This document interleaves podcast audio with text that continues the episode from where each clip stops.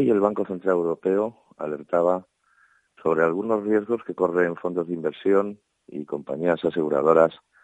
por invertir en tipos negativos y las estrategias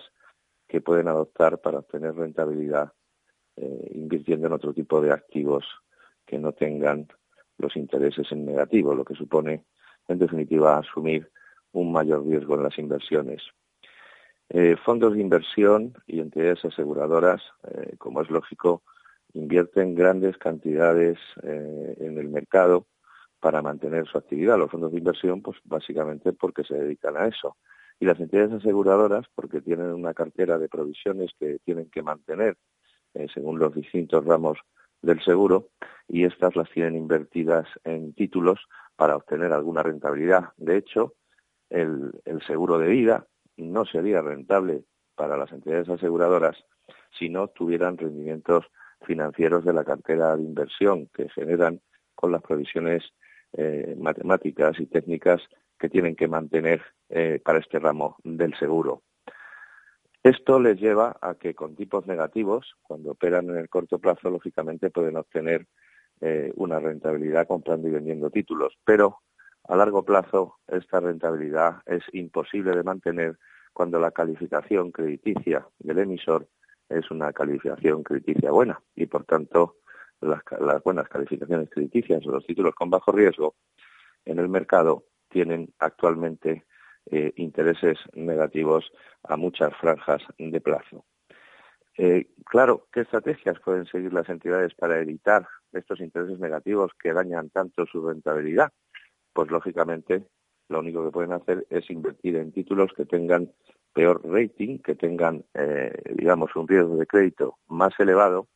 eh, con objeto, pues bueno, de obtener alguna rentabilidad. Eh, es evidente que los fondos de inversión, cuando si obtienen pérdidas de su cartera de inversión, trasladan estas a sus clientes, trasladan estas a los partícipes, ¿no? igual que los fondos de pensiones. Las entidades aseguradoras, sin embargo, eh, tienen que mantener unos, unas ratios de, capital eh, si se ponen eh, a invertir, digamos, con una cartera excesivamente arriesgada, con lo cual tendría que hacer unas dotaciones de capital para cubrir el riesgo de que esas carteras, de alguna manera, bueno, pues resultaran fallidas, ¿no? bueno, pues ese es el dilema que tienen estas compañías y ese es el problema que de alguna manera eh, una política monetaria tan expansiva como la que está adoptando y la que previsiblemente va a seguir adoptando el Banco Central Europeo eh, implementa, pues eh, lo que hace es que complica la gestión de aquellas entidades que necesitan invertir en el mercado financiero para poder cumplir con sus planes de negocio y poder realizar sus actividades. Así que veremos a ver cuánto dura esto, cuántos, cuántos años, porque no se puede decir ya que vaya a durar menos, dura esta política monetaria ultra expansiva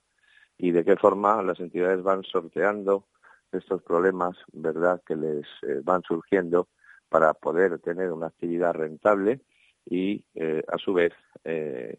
tener invertidos los fondos que, que, tienen por sus actividades en, en digamos, productos financieros que tengan un riesgo aceptable.